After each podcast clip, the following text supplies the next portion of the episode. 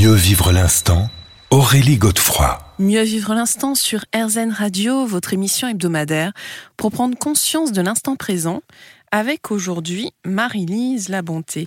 Alors, vous nous expliquez justement que nous devions peut-être à un âge adulte, en tout cas en grandissant, euh, accueillir un petit peu ce qu'on a vécu et donc ne plus se positionner comme victime. C'est ça aussi la clé. Oui, en effet. C'est important de, de reconnaître que nous, nous, nous ne nous sommes pas là incarnés pour subir notre vie. Alors, qu'est-ce qui m'appartient dans ce que je vis? Hmm. Et comment devenir acteur? Et comment? Ben, Vous posez la question, c'est ça Comment prendre responsabilité de sa vie C'est un chemin, hein, ce que j'appelle moi le chemin d'individuation, Mhm. où je deviens un individu à part entière au lieu de passer mon temps à accuser les autres de mon malheur, soi-disant malheur, ou d'accuser les autres de ce que j'ai euh, subi dans mon enfance. Ça, c'est vraiment un regard infantile. Et c'est tout à fait naturel de penser c'est la faute des autres.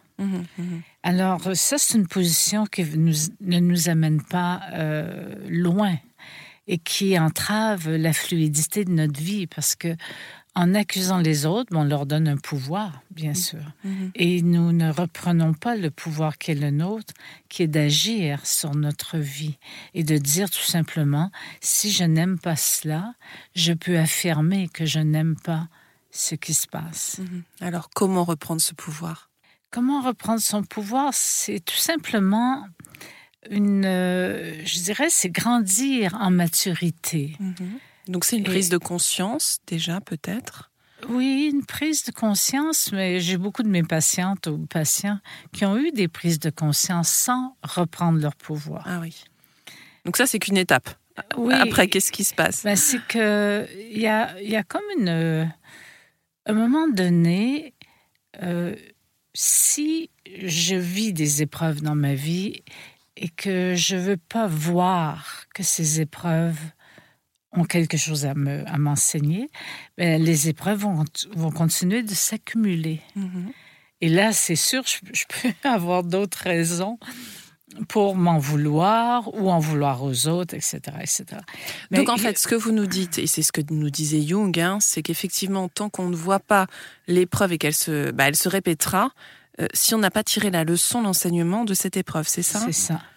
Et il y a des épreuves qui vont nous vulnérabiliser assez pour nous permettre soudainement d'ouvrir les yeux vers un univers qui est à l'intérieur de nous et qui possède la clé, les solutions aux grandes difficultés euh, de notre vie. Mm. Et Et vous pensez à quoi, par exemple?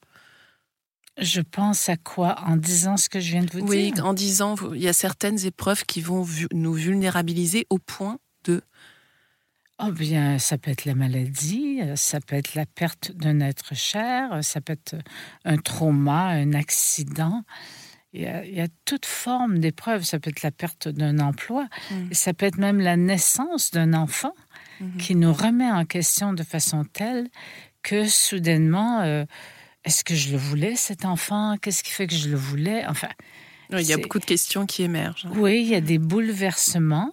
Et c'est là où de contacter les vies antérieures, comme je le propose dans le livre, c'est-à-dire que le dialogue avec notre inconscient est fort important. Mhm. D'être à l'écoute de nos rêves, d'être à l'écoute des signes de jour, bien sûr, mais aussi de se dire, il se peut que j'ai l'influence de d'autres vies qui viennent influencer la vie que je vis maintenant.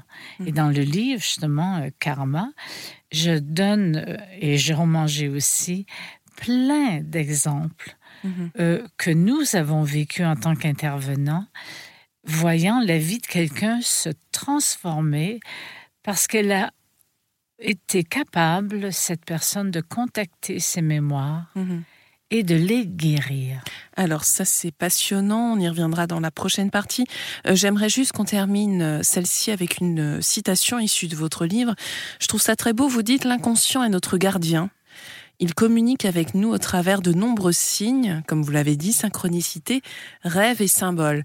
Alors c'est important aussi de préciser que cet inconscient est à la fois collectif et individuel. On se retrouve dans quelques instants, Marie-Lise Lamonté.